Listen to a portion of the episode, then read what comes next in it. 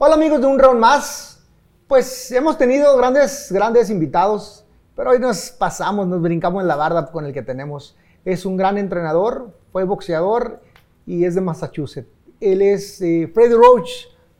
Muchas gracias por la entrevista. You. Este, Freddy, ¿eras boxeador? Uh, yes, I. Uh, um, boxing was part of my life. Um, my dad was a boxer.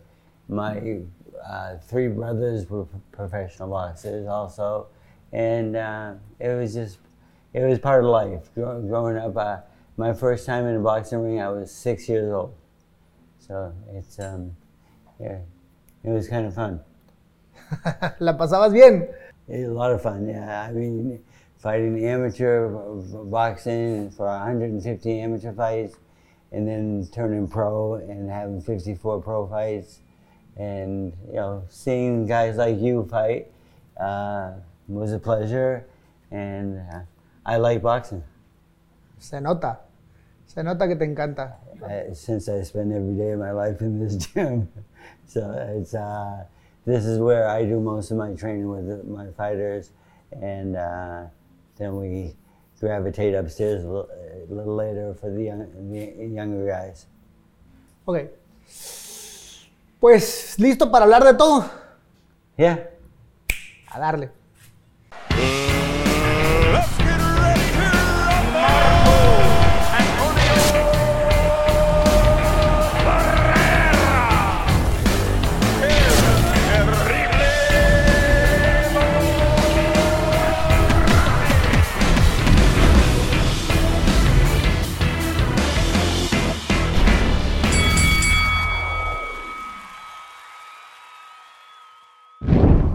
Pues gracias Freddy por recibirnos en, en su gimnasio. Muchas gracias por permitirnos estar con usted. Uh, it's a pleasure to have you. I mean, having a great fighter in my gym like you No, is no. terrific. Freddy, su familia y su, su señor padre este, fue boxeador. Eh, ¿Cómo fue el gusto? Por, cómo, cómo, ¿Cómo llegaron al, al tema del, del gusto por el boxeo? Um, when we started liking the sport of boxing, is probably about the time my father built a boxing ring in our backyard, and we used to invite kids over to come box, and we were, we we were more trained than they were, and we would beat them all up, and they they wouldn't come back too often, and then uh, I started going to a real boxing gym in South Boston, and it was a very popular place for Irish Americans to fight. And uh, I was in my first tournament when I was six years old. I fought in the Junior Olympics, and I weighed 95 pounds. Don Freddie, este, pues prácticamente, le- ¿qué le motivó? ¿Qué le motivaba a seguir en boxeo? ¿Qué, ve- qué veía? ¿Cómo, ¿Cómo se veía? Yeah. ¿Qué soñaba?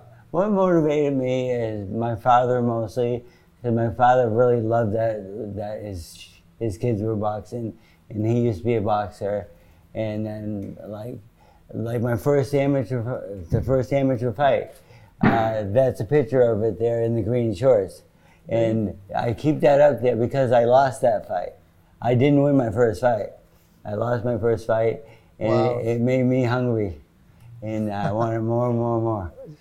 Freddie, este, ¿qué soñabas? ¿Qué soñabas? ¿Soñabas ser gran boxeador? ¿Soñabas, lógicamente, con ser campeón del mundo? I dreamed of being a world champion, yes. Um, I, I was doing well in the amateurs, and then at 18 years old, I turned professional, and uh, now it was for real. It was, it was uh, my, my, my dad was my trainer, and my mother wouldn't come watch me fight as a professional because it was my job. It's what I did for a living. And she was a little against that. But um, it, it was what it was what I wanted and um, and which I what, what I love to do. ¿Cómo- ¿Qué se siente cuando una parte de tu familia no aprueba lo que tú quieres ser? Y, y prácticamente tienes que ir a las peleas solo. My first pro fight, my father was in the hospital.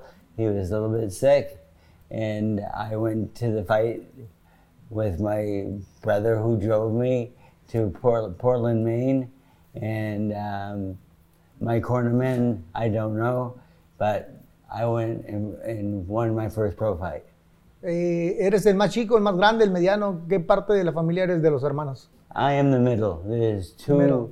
two older boys, two older girls, one older girl, one younger girl. Seven kids. I'm the middle. Oye, Freddy, este, ¿y no me lo golpeaban los, los, los hermanos mayores? ¿No entrenaban con usted? Yeah. but my brother Pepper beat me up almost every day of my life. and uh, until I wasn't satisfied, I would fight him every day until I could beat him. And then when my new trainer got involved, Mr. Eddie Futch, it changed my life because now I could beat my older brother up. Oh, yeah? And it was so, I was so happy. yeah. Sí, cómo no. Oye, Freddy, cuando ya empezaste, ya empezaste a, a pelear profesional, eh, empezó, empezó a ganar peleas y vino la primera derrota. ¿Qué, qué se sintió? ¿Qué, ¿Qué pasó por su mente? Feeling my first loss, when I lost my first fight, it was uh, my 10th pro fight. I was 10 and 0, and then I lost a decision. Um, you know, at first I thought I got robbed. I thought I won the fight, and then I started realizing, mm, no, I I need to get better. I need to work harder. I need to really, really dedicate myself and give 100% to this sport because it's a hard sport. And from that point on, I won 17 straight. So now I was 27 and 1. And uh, when I hit that mark, it made me happy because I didn't, I, losing was the worst thing in the world for me. Sí, claro. Sin lugar a dudas, perder es lo peor. Eh, ¿Qué pasó cuando finalmente no se pudo concretar el sueño eh, deportivo de boxeador y te, y te tuviste que retirar? Um, that came to me um, a little bit later. I, I had a meeting with my trainer Eddie Futch, and we, me and him sat down, and he talked about being something else, like not a boxer.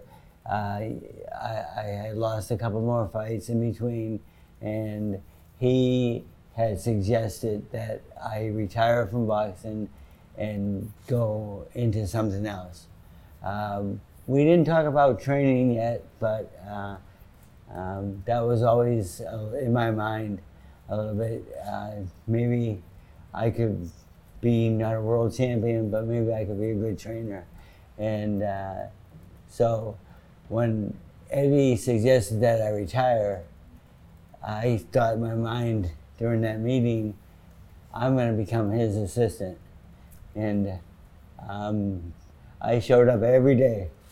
and every day I do like mitts and punches and t- training, hel- helping him train his fighters. And uh, it worked out very well. Y ahí empezó la carrera de Freddy Roach como entrenador, ahí con ese sueño. Sí, sí te, ya, ya, me, ya me dice usted que, que le dio oportunidad de trabajar, pero ¿cuánto, cu- ¿cuándo su entrenador, cuándo eh, eh, Eddie Futch se dio cuenta de que ya tenía un asistente sin haberlo contratado? Um, it was kind of odd because he never hired me, and I just showed up every day. He never paid me. Uh, I didn't want money. I wanted knowledge. I wanted to learn, and uh, he already he already taught me how to fight, uh, and I did the best I could. But I wanted him to teach me to be a, a, trainer, and I would ask questions a lot, and I just showed up every day at the gym. I worked for him for six years with just a handshake, and I helped him get his fighters ready for all their fights. Sí, sí, sí, pero, pero lo- la pregunta era más bien relacionada a qué hacía, o sea, en qué momento el entrenador, eh, Eddie, Eddie, se dio cuenta de que tenía un, un, un- un- second sin darse cuenta, sin haberlo contratado, sin nada, ¿en qué momento lo tomaron como, pues, bueno, ya tengo second aquí? ¿Y, y, y- y cuándo lo tomaron en serio? Pues, ¿cuándo se dieron cuenta que ya tenían un, ayudante sin haberlo contratado? Yes, um, we started winning a lot of fights, and uh, everything was going really well. And the, the the fighters used to say, "Freddie, how come you do you do all the work, but we don't we don't ever pay you?" I says, "Well, I have a, deal with Eddie, and uh, just he's teaching me to be a great trainer, and." Um, and it's okay. Right, right now it's okay. But then, yeah, I uh, I started training. Eddie had a very good stable of fighters, and I started training like Virgil Hill and Marlon Starling, and uh, they were both future world champions, and um, they they wanted me to train them, and um, Eddie says, "No, Freddie, I want you to stay with me." And I said, "But these two fighters I've been training for a long time uh, can go a long way, and possibly win, world titles." And that's when me and Eddie had a little bit of uh, di- difference, and I took Marlon and Virgil in my stable, my, first stable of fighters, and uh, they left Eddie fight. Antes de que lleguemos a esa parte de que se separó de ellos, durante esos seis, seis años que trabajó de mano, ¿cómo sobrevivía? ¿O, o- o- tenía un trabajo alterno? ¿O qué hacía? Yes, I had a, a job. At four o'clock in the morning to eight o'clock in the morning every day. I uh, I was a salesman on the phone. Ok. um, tele- telemarketing. Um, and like you have every phone book on the back wall, and you pick a, you pick a subject that maybe you know about, and so you call people up, and you have just won five prizes, and it was uh, it was a job that I made three hundred dollars a week. It was enough to pay the rent and uh, have some a little bit of food. So it was uh, it's what I did for a long time, and um, telemarketing was very popular in Las Vegas, and it wasn't a glamorous job, but you know I didn't want my I didn't want people thinking that Freddie Roach was calling them up and maybe they might know me from boxing, maybe. but so my, my phone name was Joe Davis. Joe Davis. Joe Davis. Escuchar historias como esta son, son complicadas porque la gente malentiende muchas veces que, que fue boxeador, fue entrenador y, y- y- y- ya, y triunfó un día de un sapo, ¿no? La verdad es que son historias impresionantes. eh, mi admiración, mi admiración ahí con todo lo que vamos descubriendo. Oiga, don Freddy, eh, ¿Qué pasó con estos dos boxeadores que se llevó como primera parte de su, de su establo? Eh, ¿Cómo le fue con ellos? ¿Cómo se sintió? ¿Y hasta dónde llegaron con ellos? Both those fighters, um, when now I have my own stable, and uh, Eddie was a little bit mad at me, but um, it was a choice that I, I thought I had to make to make a living. And Virgil was the first world champion that I trained, uh, former Olympic silver medalist, and he won a world title with me. And then Marlon Starling was my second world champion. So now I have two world champions, and things things started to change. Uh, more people, more fighters. Uh, it, I was getting busier and busier, and uh, I loved it. I, I, uh, I was so happy that I was at the, that, that point in my life. Uh, I was sad that I couldn't win a world title, but I was very happy that I, I could make a world champion. Así es, podía ser campeón mundiales y don Freddy empezaba a sonar la registradora. ¿Qué hacía con el primeros, los primeros billullos que llegaron? Um, the first big bucks I had, uh, I bought a, a fancier car. Uh, I wanted, I wanted, to, I didn't want to drive, drive a piece of junk anymore.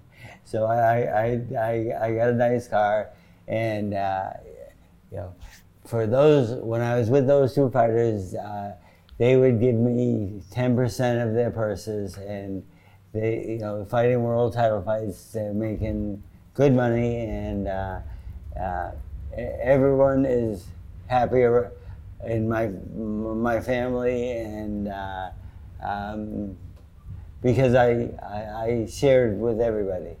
Claro. ¿Y qué pasó con, con, con- con la visión de su señora madre que, que, pues no le gustaba el boxeo, que usted fuera boxeador, pero pues ya no era boxeador, ya era entrenador y le estaba yendo pues mejor, le estaba yendo bien, estaba logrando cosas como tener campeones mundiales, medallistas olímpicos y pues al final del día ya salía para el desayuno y la comida y la cena. Yes, and my mother, um, you know, she she had seven kids and she she lived a tough life. My father wasn't the easiest guy in the world to live with, and uh, sometimes he would beat uh, us up. Sometimes maybe he would beat her up, and I didn't like that at all. So when I when I lived in when I moved to Los Angeles, I bought a duplex, and she lived on one side, and I lived on the other. And I told her, eh, whatever she wants, she can have. And uh, she she enjoyed life much much better with me than my father, and she uh, she was very happy uh, that we were close, and um, she actually became a boxing judge, even though she wouldn't watch my fights. But she was the first female boxing judge in the state of Massachusetts, and she felt that she had seen so many fights in her lifetime with me and my brothers and everyone else on those boxing shows that she was qualified to do that. And uh, the boxing commission, uh, they gave her a, a okay, and she had a new job. Terminó convenciendo a la mamá de, entrara al boxeo. Uh, yeah, she she loved being a, a, a boxing judge. It was uh, something she took very seriously, and uh, she didn't like bad decisions, and uh, so she, I, I think she was uh, as fair as possible. But sometimes I'd give her a little. I said, "Why'd you vote for him? You like the color of his trunks?" And I, I gave her a hard time sometimes. Oiga, don Freddie, algo que se nos está pasando. Usted era, pleite- era eh, este, pleitero en la calle, ¿no?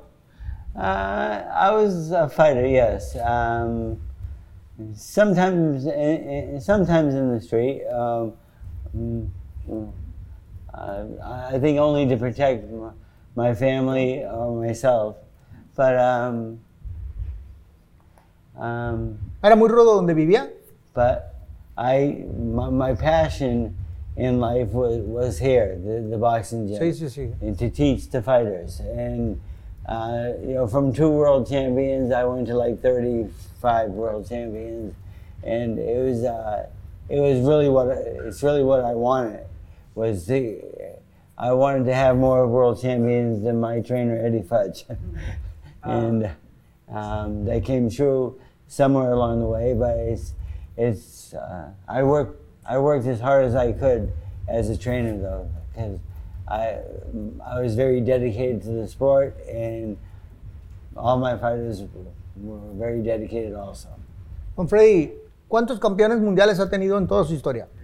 I think we're about 41, um, but I I kind of I don't keep track that well, and uh, um, the girl that works for me upstairs, Marie, she knows. ¿Usted cree que el, el secreto de lo que vivió, de lo cómo fue su vida, cómo fue su carrera de boxeo, es una parte importante del cómo entender a los boxeadores y cómo intentar ayudarles y saber que, que lo malo que vivió, eh, cómo traducirlo para, para que sus peleadores no hagan, no cometan los mismos errores? Yes, um, you know, the, the experiences that I went through, uh, it, it taught me a, a good lesson. And um, all my fighters work really hard, though. Uh, I say work hard and good things happen. Uh, so I don't let anyone like take it easy in the ring. Every all my fighters work very hard and they're very dedicated. And uh, if they weren't dedicated or didn't work hard, uh, go somewhere else. Uh, you know, so like, and then you know, like growing up watching fighters like you fight and winning world titles and so forth, I was very envious of you because I wanted to be a world champion too, and I just I I did I wasn't good enough, but uh, making world champions became my passion. Claro, pero yo soy entrenador ahora. Y ahora yo tengo envidia de usted, de, de- de- un entrenador tan, tan, tan inteligente que no he podido, de, no he podido descifrar cuál es eh, la regla, la- la- la- el secreto de cómo le hace para entrenarlos, porque alcanzo a ver que no tiene marcado un estilo, sino le da permiso a todos de ser como son, pero no encuentro cuál es el secreto para destacar la grandeza de cada uno. Yeah, it just I I think because I tell them all that you know work hard and good things happen. So they work hard uh, from road work to the boxing gym to sparring. Um, you know, it's just um, every day I come I come here and um, today I got here at six fifteen because somebody special was coming. so, but uh, you know, uh, watching you fight, and I just, I just, I, I, I enjoy. Yes, I learn from fighters like you. Uh, if I can make my fighters like you or uh, like similar to you, they're gonna win world titles. And uh, I have one of my boys fighting uh, next week in Los Angeles. He's uh, from Ireland, a good prospect, and uh, he's learning along the way. Uh, but you know, he only has three fights, so he's still a little bit green, but he he wants to fight, and uh, he has a big heart, and he works very hard every day, every day. Gracias, Freddy. gracias, don Freddy, gracias. La verdad es que hay muchos campeones mundiales, no necesariamente su, su servidor.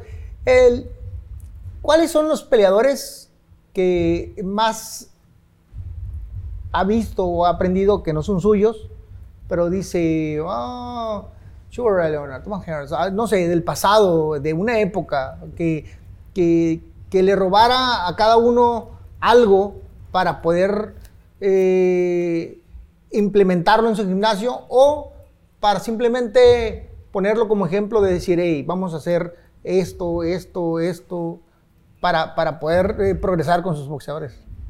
you like good fighters, uh, watching good fighters is very, very important to me because I, I, I like the moves they make, and I, um, I want, I want my fighters to be able to make, make those moves. Uh, you know, it's like Terrence Crawford. I think he's one of the best boxers in the world right now. He's very knowledgeable.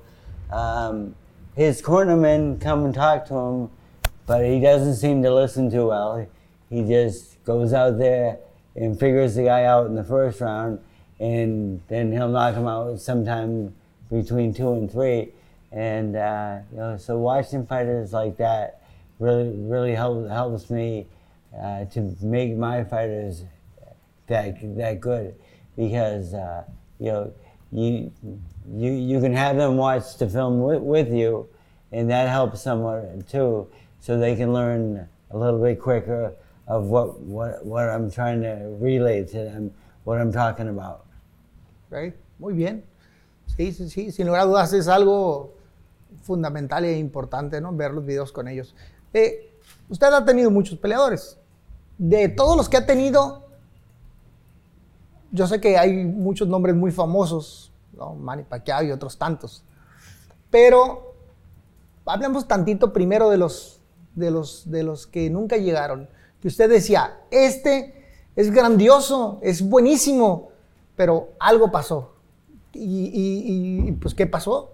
¿Por qué no llegaron en su ver? ¿Qué, qué- qué pasaba? ¿Y quiénes fueron más o menos nombres que, que los fans y, y la historia del boxeo se perdieron por, por alguna situación? Uh, unfortunately, th- there are fighters out there that don't make it, and you know, working here every day with them and just trying to help them learn along the way and get better, but sometimes they don't, and after a after a certain amount of time, it's just like am I just wasting time with this guy, or this guy is just not capable of learning that quickly? Maybe he's in a slower pace. And uh, I had a fighter from Florida one time, and he uh, he told me that he's in the boat business and his family is doing well and so forth. And I said to him one day, I said, you know, I don't think you're gonna make it as a fighter you just don't have the the killer instinct or that, that, that maybe that fire that you might need somewhere along along the way. And he says, Well, how can you say that to me? You you fought for the title and you I says don't don't compare me and you. I said I'm just trying to help you become a better fighter. And uh, I said I suggest maybe you go back home to Florida and enjoy your life with the boat business. And it seemed like his family was uh, somewhat wealthy, and he he I think he could have a better life in Florida than he could here trying to be a boxer because he just he just it wasn't he couldn't catch on. He just he just wasn't a, a, a fighter. And every day I put him in the in the ring and and see him get beat up in sparring and so forth. And I didn't like that. I didn't want people getting beat up every day because they, they love the sport but they weren't good enough to be a contender or even a prospect so um, I remember him going home and crying, and uh, he was very upset with me. But I just gave, I was just giving my honest opinion, and that's one thing you can count on me. I will always give my honest opinion. ¿Qué tiene en el verde Freddie Roach? ¿Qué tiene que tener un boxeador para que Freddy Roach se anime a entrenarlo? ¿Qué le ve? ¿Qué, qué, qué puntos, qué, qué conceptos tiene que tener? ¿Qué le tiene que ver?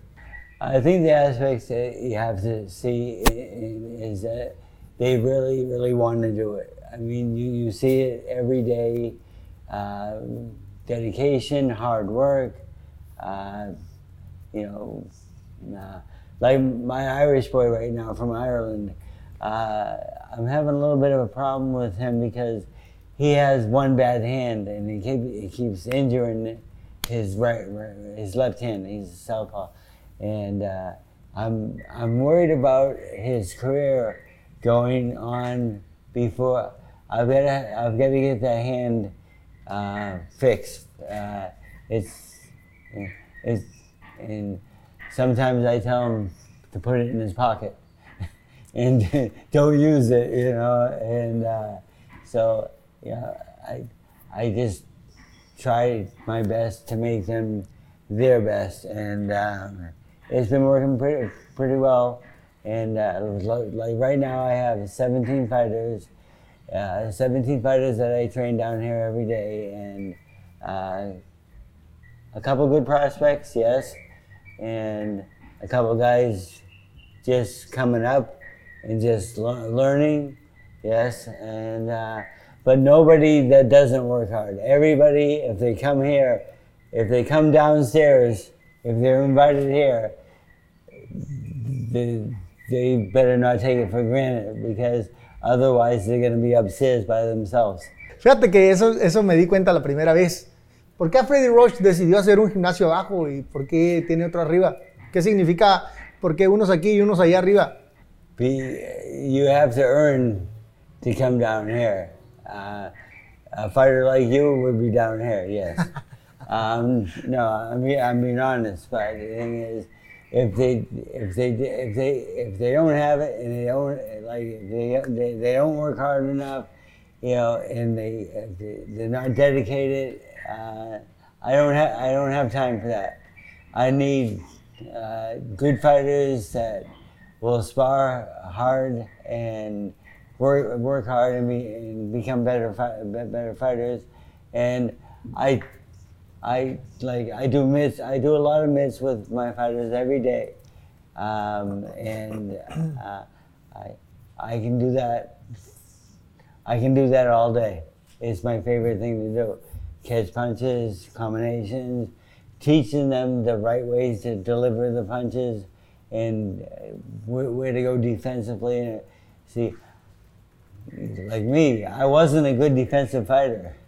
Um, uh, I was more of a punching bag, you know.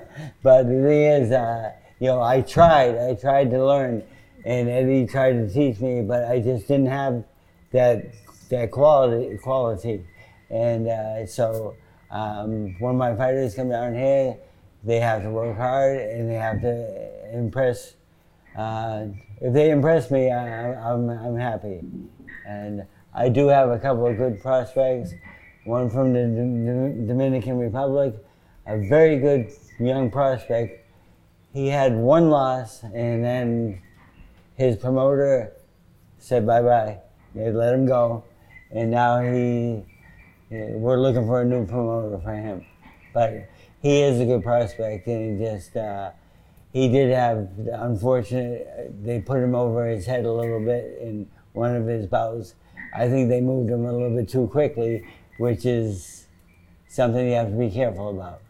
Just uh, you want to move him at a good pace, but not a very, uh, a very, a very fast pace. Don Freddie, lo- a, a lo largo de la vida ha visto muchos peleadores, ha tenido muchos campeones, ha tenido eh, el ojo para entender quién está dando su 100 y quién está, oh, no, no, no, no, no se gana el espacio aquí abajo. ¿Qué le vio a Manny Pacquiao cuando lo vio? Porque dice la historia ahí que, que usted lo vio y dijo, ah, ese, ¿qué fue? ¿Qué pasó? Yes, Pacquiao uh, walked in the gym upstairs. Uh, this wasn't built. we hadn't built it. So Pacquiao walked in, and he uh, he, he had a couple of man, managers with, with him, and they asked me. Uh, they said we hear we hear that you're pretty good uh, at mitts and training training fighters. Uh, would you like to train Manny? I says, yeah, come on. So we went right to the ring, and after one round, I said, wow, this kid can punch. He's very he's quick, very fast, Fast. and uh, he said to his trainer, to his manager, I think we have a new trainer. We one day we got together and then we just started working together every day, and then he he had his first world title fight, and he won that by a four round KO, like a South African fighter, and uh, he uh, he just was catching on really really fast, and he, uh, he had good speed, good power, and um, he by far is when I tell people, the people say, "Why did you build a gym?" I said, "You never know when the next Muhammad Ali is going to come through your door." And why I why I opened the gym is because my Muhammad Ali was Manny Pacquiao. When Manny Pacquiao walked through that door, it it changed my life. It changed. I mean, it just everything started getting better, better, better. He was getting better. I I think I was getting better. I was learning more about what I, what I have to uh, the training aspect of it, and I, I, I was learning also, and uh, I said, you know, I said, maybe it's me that I, I can't. I'm the one that shouldn't be lazy, and uh, I'm, my work ethic is is really really good, and uh, but that's because the fighters they want they want to work, and Pacquiao was every day, 40 rounds, just every day. Bang, bang, bang. 40? 40. He averaged 40 rounds a day. And then he used to run to the sign, the Hollywood sign up there and go around twice and back down. Uh, he's very dedicated, and um, that's why he's won eight world titles. And uh, Yeah. you know, he, he's Yes. he's by far my best and my happiest moment. That uh, he's my Muhammad Ali. He came through my door, and that was why I that's and that's why I have this gym because good fighters they come to gyms like that. Sin lugar a dudas, hablar de, de Manny Pacquiao es hablar, tienen que hablar de Freddie Roach. Freddie Roach, no puedo hablar, es mutuamente, es algo... Porque si también no tienes el entrenador indicado, pues puede ser muy bueno, pero no destacas. Y, si puede ser, este, mutuamente, se necesita un entrenador y un boxeador. Tiene que haber esa, esa, esa compaginación. ¿En qué momento alucinaron? Y, no de mala palabra, pero ¿en qué momento pensaron y dijeron, pues alucinaron y dijeron, vamos a más peso? Porque empezó chiquito, vamos a más, vamos a más. ¿No te daba miedo, eh, no le daba miedo, don Freddy, sabiendo que, que tenía mucha experiencia, que en la lógica del boxeo siempre se hablaba de que un boxeador pequeño si subía de peso lo podían lastimar o no le podía ganar un peso bueno, grande. Yeah, the, uh, Pacquiao came through my door, I had, I had a couple world, world champions, but it, it wasn't growing as fast as um, you may think. Uh, but when Pacquiao came through, and then uh, he started, uh, you know, the, for the South African fighter Ledwaba, uh, who he wasn't supposed to, to beat, and he knocked him out in the fourth round, I believe. And he started coming to the gym every day and working every day. His work ethic was the best of, of ever. Uh, like if somebody wanted to come in and see how a fighter works, I would watch him, and he averages 40 rounds a day every day and just works, works, works. He's very dedicated, and that's what got him to where he, he is today. And then he's got me to where I am today, today also, because nobody mentions my name unless they mention Manny Pacquiao's name, and he, uh, I like that they don't separate us because we did, we did the best we could for uh, a long time, and it's funny because right now uh, his son is training upstairs. See? he Yes. is. Yes. He's three wins, one loss, and uh, amateur, and he wants to try boxing.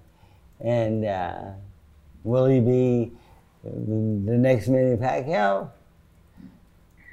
Maybe. I, you know, but uh, his work ethic is good. He trains hard, and um, he he has a fight next this weekend coming up, and his mother is here to watch him fight for the first time. Ok. So um, he'll do the best he can. He'll try. He's got a lot of heart. Uh, you know, they did. He he didn't like boxing for a long, long time because that's what took his father away from him for a long time because his father was so busy with fight, fights, training, um, just he didn't really have a good relationship with his father growing up because Manny was always uh, train, training here in America, fighting all over the world and so forth. So the kid, the kid finally, uh, something got, got to me. He's 21 years old, and um, he's he's doing the best he can. Um, he doesn't remind me of Manny yet, but uh, he still has time.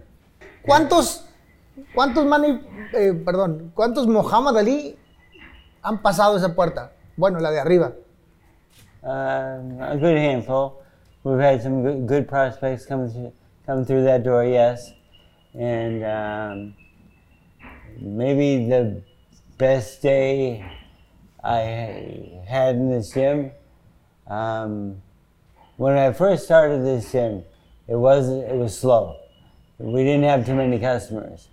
I was giving handouts to people on the street. And then I was sitting upstairs one day and I was by myself and Muhammad Ali walked through my door. And I says, Wow, this is this is like kind of I, I, I wasn't sure if it was real. And then he says, Can I train here? Uh, yeah. And he says, Where's the dressing room? And I showed him. And um, then he came out and uh, he had Parkinson's disease and he was shaking a little bit. I asked him for an autograph and he, he couldn't write that well. And then he says, You have Parkinson's also. I says, Yes. And uh, he says, Your symptoms aren't as bad as mine. And I says, Sometimes. I says, But uh, so he worked out and then he, he played jokes, he did magic. He stayed for six hours. It was like the best six hours we ever had in the gym. Just like from playing jokes to hitting the bag to uh, being serious. Uh, he was just a very, very nice person. He asked me, Can my daughter train here? I said, Yes. And um, I was always like a Joe Frazier fan because Joe Frazier was Eddie Futch's fighter, and I always liked Joe Frazier better than Muhammad Ali. But when that day came and Muhammad Ali entertained us for six hours and just like I saw the person he really was, it was, uh, he's my favorite fighter now. Oiga, don Freddy, cuando, cuando tuvo Manny Pacquiao y le ganó Le Toaba, ¿empezó a tener un poquito más sentido su vida o pensaba que iba a ser igual? O sea, un buen campeón, ya me decía que era, eh, era eh, un peleador muy entregado, muy dedicado, pero lo veía, en ese momento lo veía subir de división tantas veces y ganarle a otros a otras estrellas del boxeo, como sucedió después, o, o simplemente, pues, podía ser un campeón que podía mantenerse ahí por mucho tiempo. Um, yes, when, when he came here, he he had fought for the world title twice. Uh, uh, I believe 108 pounds and 112 pounds before he came here, and then when he beat Ledwaba, that was at 122 pounds, and that was our first championship together. And I never thought that you know this guy is going to be like win eight titles, and you can never. You Ah, can never guess that. I mean, because I it, it's hard enough to win one title. I mean, I, I know because I couldn't do it. And uh, I still have a little bit of, uh, I, I'm jealous of you. because I tried so hard to win a world title. And I, I did everything I thought I was supposed to, and I trained hard every day. And uh, but um, it just wasn't there. You know, not everybody's born with what you have, I would say. Uh, but uh, you know, I tried my best to win a world title. I fought for the title twice. I lost both times, and uh, but uh, you know, one time I fought one of my idols, and uh, I, I said, "Look at this! I'm going in the ring against a guy that was my idol when I was when I was a, when I was a kid growing up." And um, I fought hard. I tried to win that fight. I knocked him down twice, but I lost a 12 round decision. And uh, that's when I said, I'm not getting better. Uh, I, I'm going to go into something else. And uh, for one year, for one year, I was kind of lost. I didn't know where to go. And, uh, and then I said, well, I'm going to start showing up at the gym with Mr. Futch every day. And then I didn't miss, I never missed a day. And that, that, I think that was like, he taught me more about boxing um, on the second half than, than he did on the, fir- the first as a fighter. So it was, uh, it was a well, it was a very good education, and I thank him for it every day of my life. And uh, you know, it was just, um, it- he was, he taught me some very, very important, good aspects of what it takes to be a, a world champion or even a, a good fighter. La persona en general, eh, muchas veces solamente vemos lo deportivo, muchas veces porque es lo que vemos, lo que presentamos. Pero mucha gente no entiende y no, no, no ve lo que hay atrás, como todo lo que hemos platicado, ¿no? Para usted, en personal, en lo personal, en el amateur, en el profesional, como entrenador, ¿cuál ha sido su mejor triunfo o en su vida personal? ¿Cuál ha sido su mejor triunfo y su peor derrota? Um, well, my best, my best achievement, no, no doubt, is Manny Pacquiao, and he, his work ethic and my work, we, we, we mix together very well, and he worked very hard every day, every day, and uh, my worst. time, I don't like to lose. I mean, I, I, I've lost like 13, 14 times in my life, and I wish sometimes I could go back and do that over because maybe I could do it a little better and work a little harder. But, but that that's gone now, and uh, mm, so I'm stuck with training fighters and being a trainer, and it's not the worst job in the world, but uh, I would rather be on the other side. I, I, I'd rather be the the, the, cha- the champion, but um, you know, it just uh, I realized that I just I wasn't good enough. Ah, pero don Freddy, a veces las, a veces, a veces uno, uno, uno quiere hacer una cosa, pero nuestra vocación es para otra, ¿no? Y hay que aceptar lo que, lo que somos y, y hay que vivirlo con dignidad. Y usted lo ha hecho muy, muy bien como entrenador. Y no ha sido campeón una vez, ha sido campeón muchas veces, porque al final del día eh, los peleadores no van a ser muchos si no tienen una persona que les sepa decir eh, clara las cosas y cómo deben de ser. Y la pregunta prácticamente sería,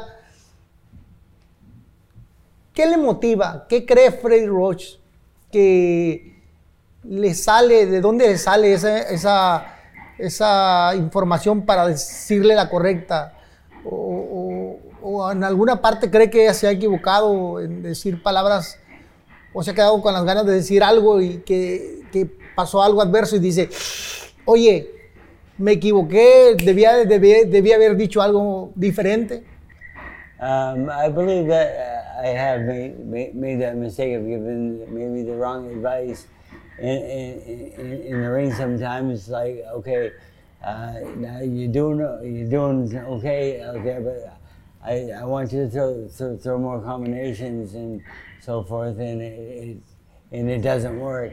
And some sometimes as a trainer, you, you try to give them the best information you can but it's only it's really just my opinion of what the best can be and um, you know it's it's so uh, like sitting here talking to you and you're a world champion and i idolize what you are and uh, i i wanted to be that so so badly i worked I worked really, really hard to try to get there, but it just didn't. It didn't work. It just, I just couldn't push the right buttons, and um, you know, uh, one thing about being a world champion, nobody can ever take that away from you. Nobody. You, it's a champion, and you're a great fighter, and you're a great, person, and everything about you uh, is like you're my friend. And uh, but the thing is, as a trainer, uh, we're not perfect. We try, we try hard, and we try to make everyone a little bit better, a little bit better, a little bit better, and uh, so they can show their skills, maybe maybe on TV or uh, in front of a, a large crowd, and uh, you know, being being a trainer to, of these people, it's what I it's my passion. It's what I do. It's what it's what I like. Uh, I'm I come here early in the morning and I leave here late at night, and I I built this gym because like when Pacquiao came and uh, uh, the other fighters and so forth, and uh, you know, I I wanted him to be able to train in something a little more special than than upstairs, because downstairs is a little more fancy, or. Know. But the thing is, uh, he didn't care. He he likes upstairs better than downstairs because that's where he started. And uh, you know, um, so I've built that gym first, this gym second, the weightlifting gym third.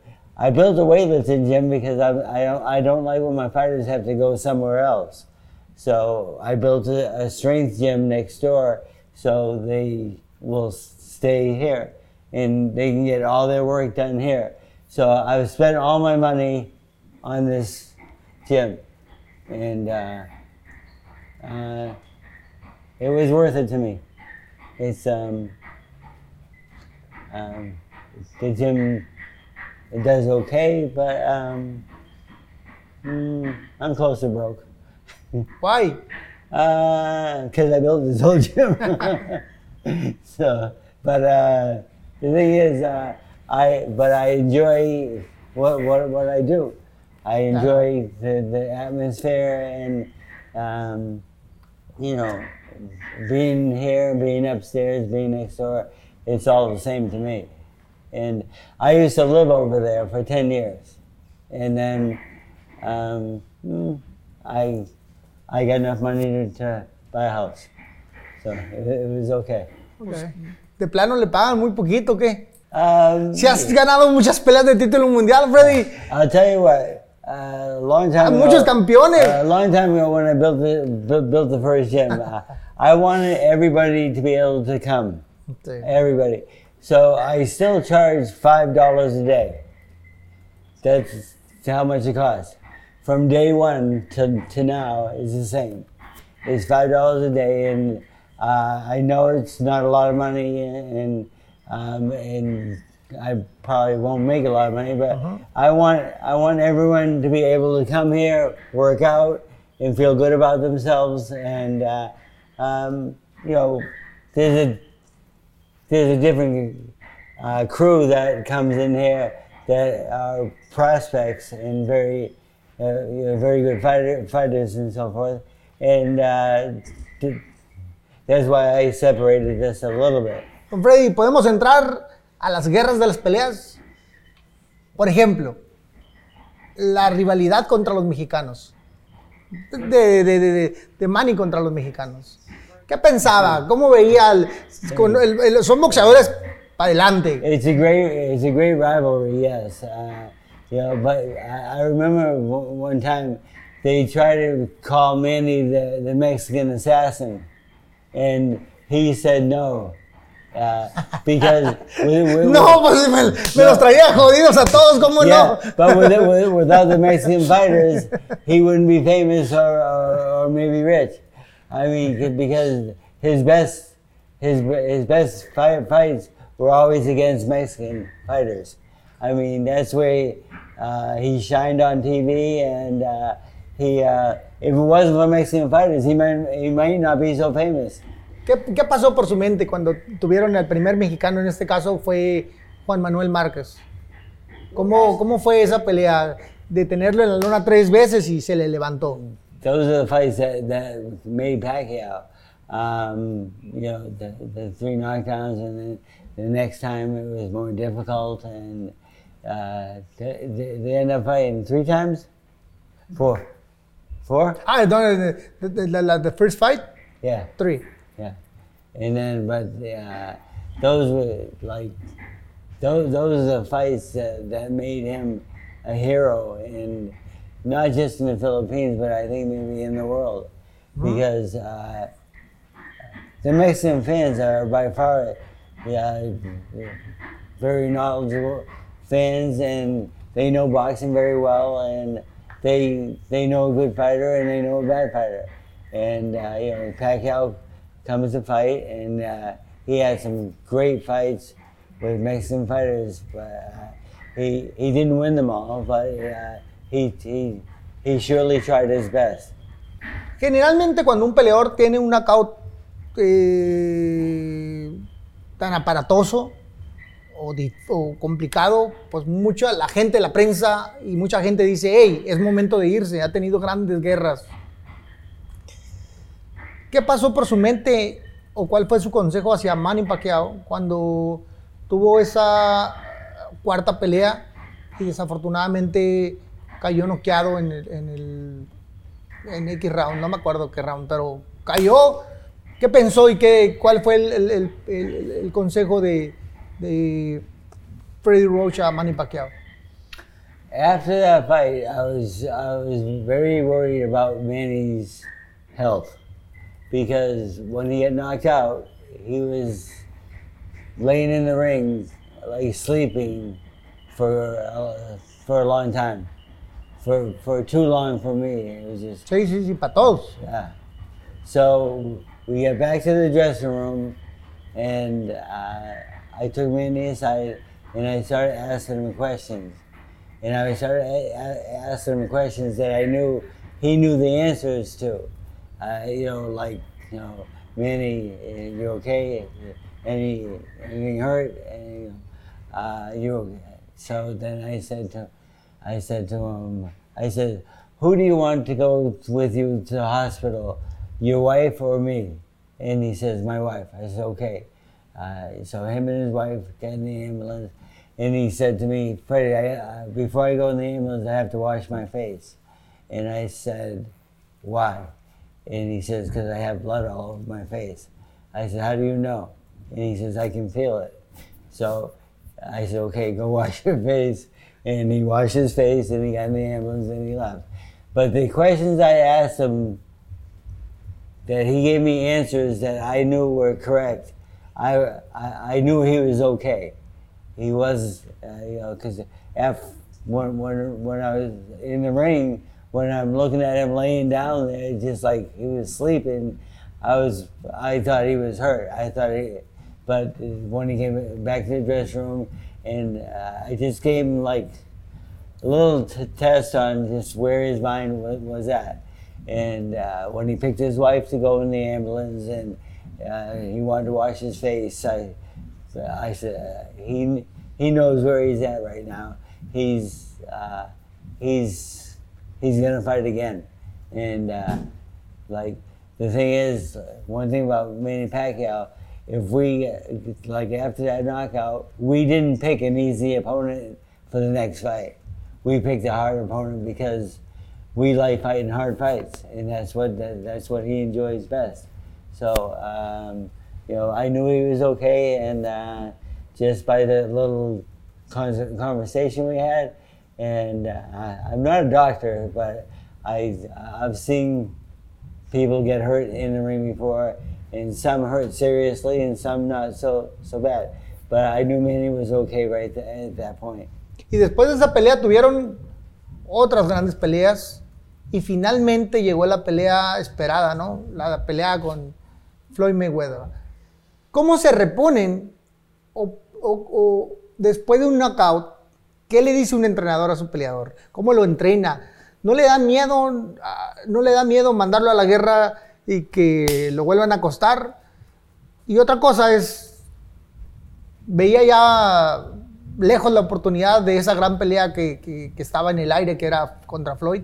Um, yeah, I saw that fight being maybe not be able to happen I, because Mayweather just po- kept postponing the, the fight, and um, you know, at, by the time they fought, Manny had a bad shoulder. He needed surgery on his shoulder, and Mayweather they let him shoot his hands up. Manny Pacquiao he was going to use the same uh, painkiller to with, with his shoulder, and they told him if he shoots his, if he does get an injection in his shoulder, they're going to disqualify him from from the fight, and it's not it's not legal for him, but it was legal for Mayweather.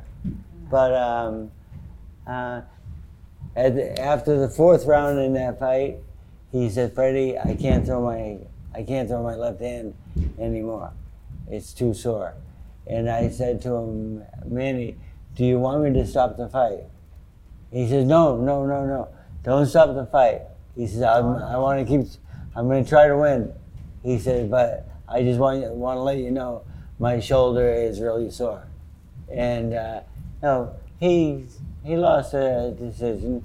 Um, not a great fight. It didn't it didn't build up to the big, as big as it was supposed to be supposed to be. I think, but um, it was maybe a little boring. Termina la pelea contra Floyd. Termina la pelea contra Floyd. ¿Cómo motivas a un peleador? Sé que el- el- el- lo, lo platicas, el hombro era un problema, pero ¿cómo lo vuelves a motivar una vez más? ¿O cómo lo frenas y le dices, cuál fue el tema ahí de volver a agarrar a Timothy Bradley para el título mundial y, y detenerlo? Ey, ey, ey, espérate, eh, tranquilo, o, o- o lo dejas ir que haga, que persiga su sueño. Yeah, to continue his dreams, we had we we did we did have sur- surgery on the on the shoulder, and it felt a lot better. And so we're we're in another tough fight coming up. And like like I said before, though, Manny doesn't like easy fights. He likes he likes to fight the best out there. And uh, you know when he's lost in uh, Australia, um, it was maybe a con- controversial decision, but um, but he he lost on the scorecards, and uh, you know I didn't think he lost, but it's uh, it, it was it was a close enough fight. ¿Qué pasó en Australia? ¿Por qué? ¿Por qué? Yo lo vi como desesperado, lo vi como,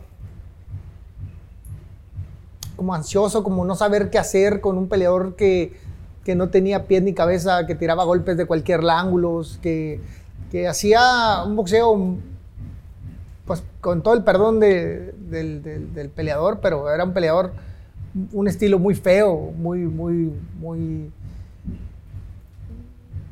muy diferente a todo lo que había enfrentado este, Manny en toda, la, en toda su carrera. Yeah, he, he did fight a very awkward fighter, but it just, uh, I think Manny was just starting to maybe slow down a little bit. He wasn't the same Manny Pacquiao that we saw earlier in, in his career. And, uh, you know, everybody gets old. I mean, at some point. And I think Manny showed that in that fight that he didn't fight his best fight for, for sure.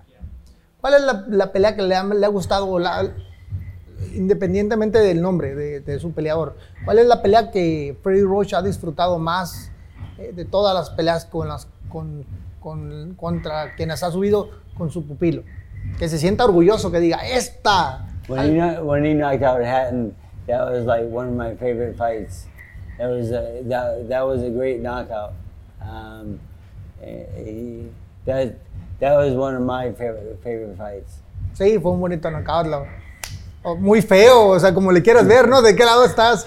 O muy bonito o muy feo, pero sí, fue un- muy, muy, muy espectacular.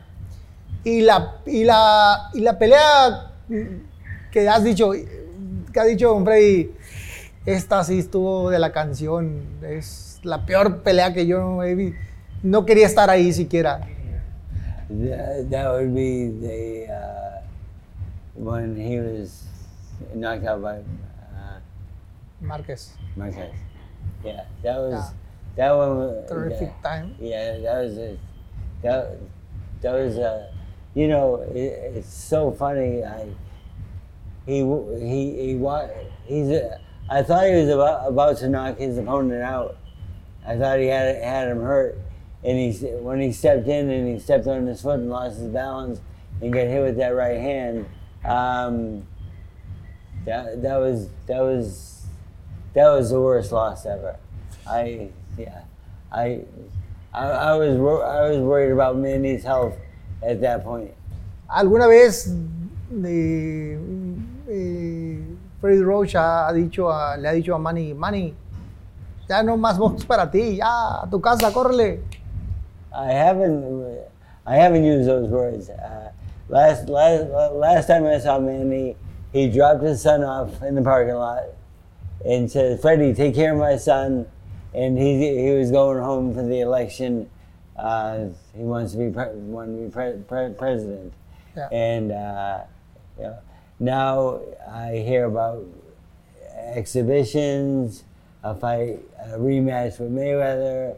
Uh, you hear a lot of things, but I haven't heard it from Manny, and uh, he's. Uh, I don't know if I have a job anymore. uh, if he fights again, do I train him? Uh, I, I, I don't know because we talk once in a while, but you know, how, how you doing, and that's about it. Pues ya casi para terminar, don Freddy, ¿a cuántos peleadores o a quiénes le ha dolido tenerle que dar la mala noticia de que se tienen que ir de este deporte? Uh, it's hard to give anyone bad news like that. When you when you tell the the fighter it's over, or you know, um, like you need to retire, it, it, it, I'm looking out. I'm looking out for your health and so forth. It's a very that's a very tough thing to do, but it's something that I will do though. Uh, like right now, they talk about Manny fighting again exhibition. I, I, I just say, man, you don't need to fight anymore. You, you, you have nothing to prove to the world. You're a great fighter, and uh, I think you should live with that. Claro. Tres últimas cosas. Es- Estaba, estuve- he estado, tu- he tenido la oportunidad de platicar con los mexicanos, los entrenadores mexicanos, y que están aquí en, en California y constantemente, yo creo que son, los veo a todos eh, de un lado y del otro y de aquello, ¿no? Que es Manny Robles, eh, este, Joel Díaz y, Robert García.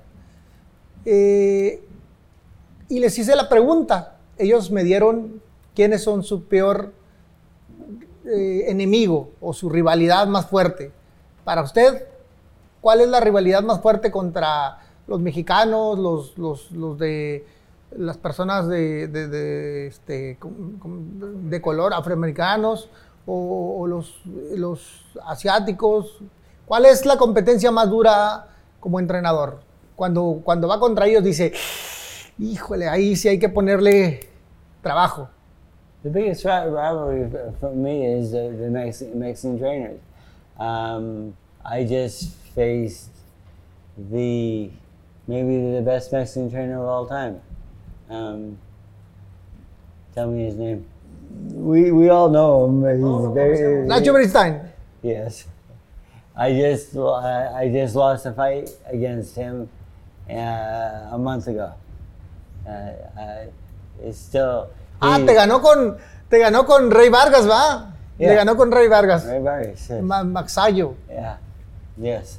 So I mean, um, I hate losing to him, but I know he's good, and he, he's he's very good at what he does. He's a very smart man. Sí, es inteligente. Recién acabo de hablar con él. Este, es, es, este, sí, son grandes personajes ustedes, los entrenadores de- que tienen muchos años. La verdad es que son, Eh, hay mucho que aprenderles de ustedes. Is he still a good trainer?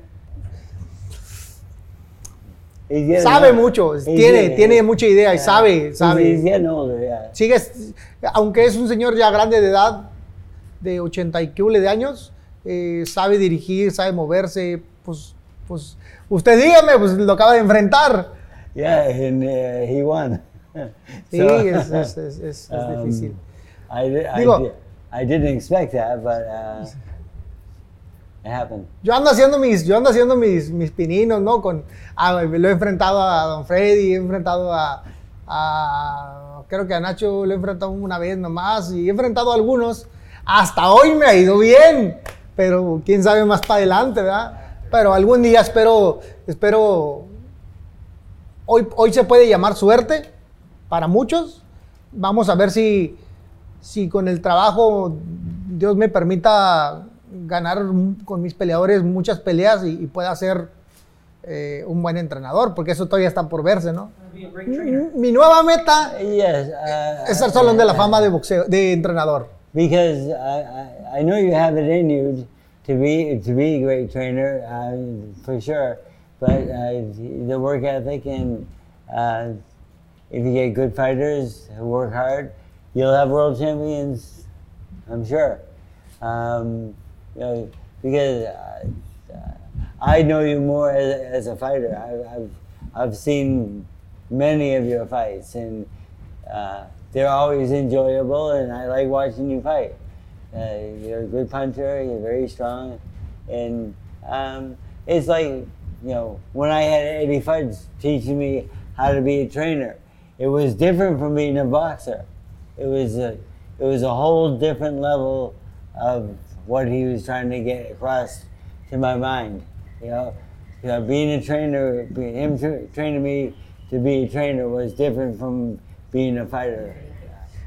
Don Freddy, no me voy a quedar con las ganas, se lo voy a preguntar.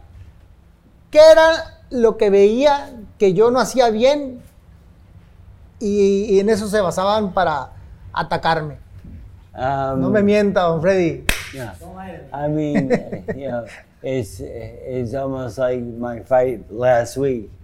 Uh, the, the the trainer of my opponent came up to me and asked me, Freddie, what what did my fighter do wrong? And I, I, I you know, because I had watched him and he has a very slow a slow jab, and my uh, my fighter is a southpaw, and he has a really good hook and every time he jabbed, he got hit with the hook left hand, and it, it, it was just, it was too slow. And I, I told him, I said, you know, your fighter was being lazy with the with the jab. He was just laying it out there, laying it out there, and he gave me, my fighter room to time it with, with, with the hook, and uh, your you, your fighter got hit every time. And uh, I says, well, you know, that's because I saw that before the fight. That he's he was very lazy with his with his jab. He just kind of would paw out there to try to land a power shot, but it, it I didn't let it work for him. Pero mi jab no era lento, Freddie. Era ¡pum!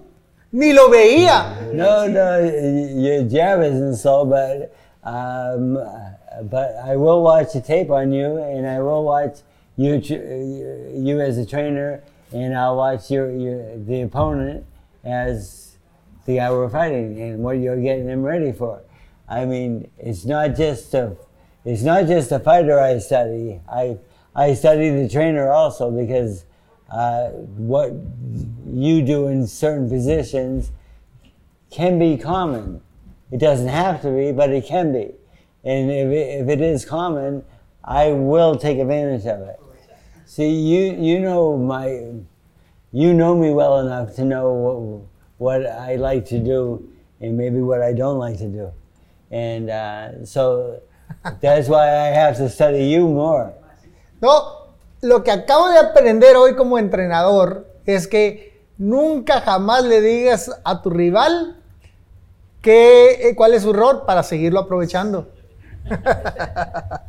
uh, yeah, but the, the, the fighter, my, my, my fighter ended up uh, knocking down five times, and uh, you know de- devastated his opponent.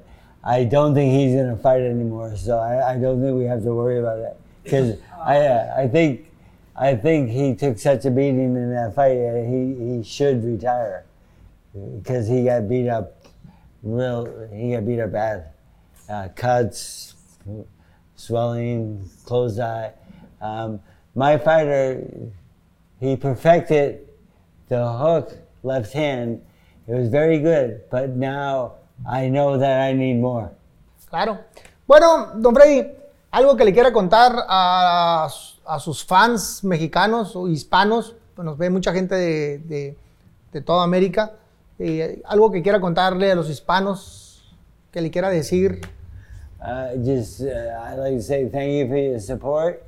Everywhere, everywhere I go, uh, now uh, I have to take pictures and be and be nice. And um, because at one time in my life I was more angry, but now it's it's okay. ¿Por qué? ¿Por qué está enojado, don Freddie? Um, I don't know. It's just like I, I, I've been angry since I was a kid. I mean, I grew up that way. Uh, you know, it's like my bro- my brother Pepper used to beat me up every day, right? So one day, he's we're in uh, the bunk beds, and he's below me, and he's asleep, and. Uh, uh, he- but he beat me up earlier that day. So I'm there, Pep, Pep, wake up, wake up. And he wakes up and I'm on top of him. Uh, I beat the shit out of him. but my, my mistake was I didn't plan when I could go home. Because I didn't know how much time would he let me go, you know.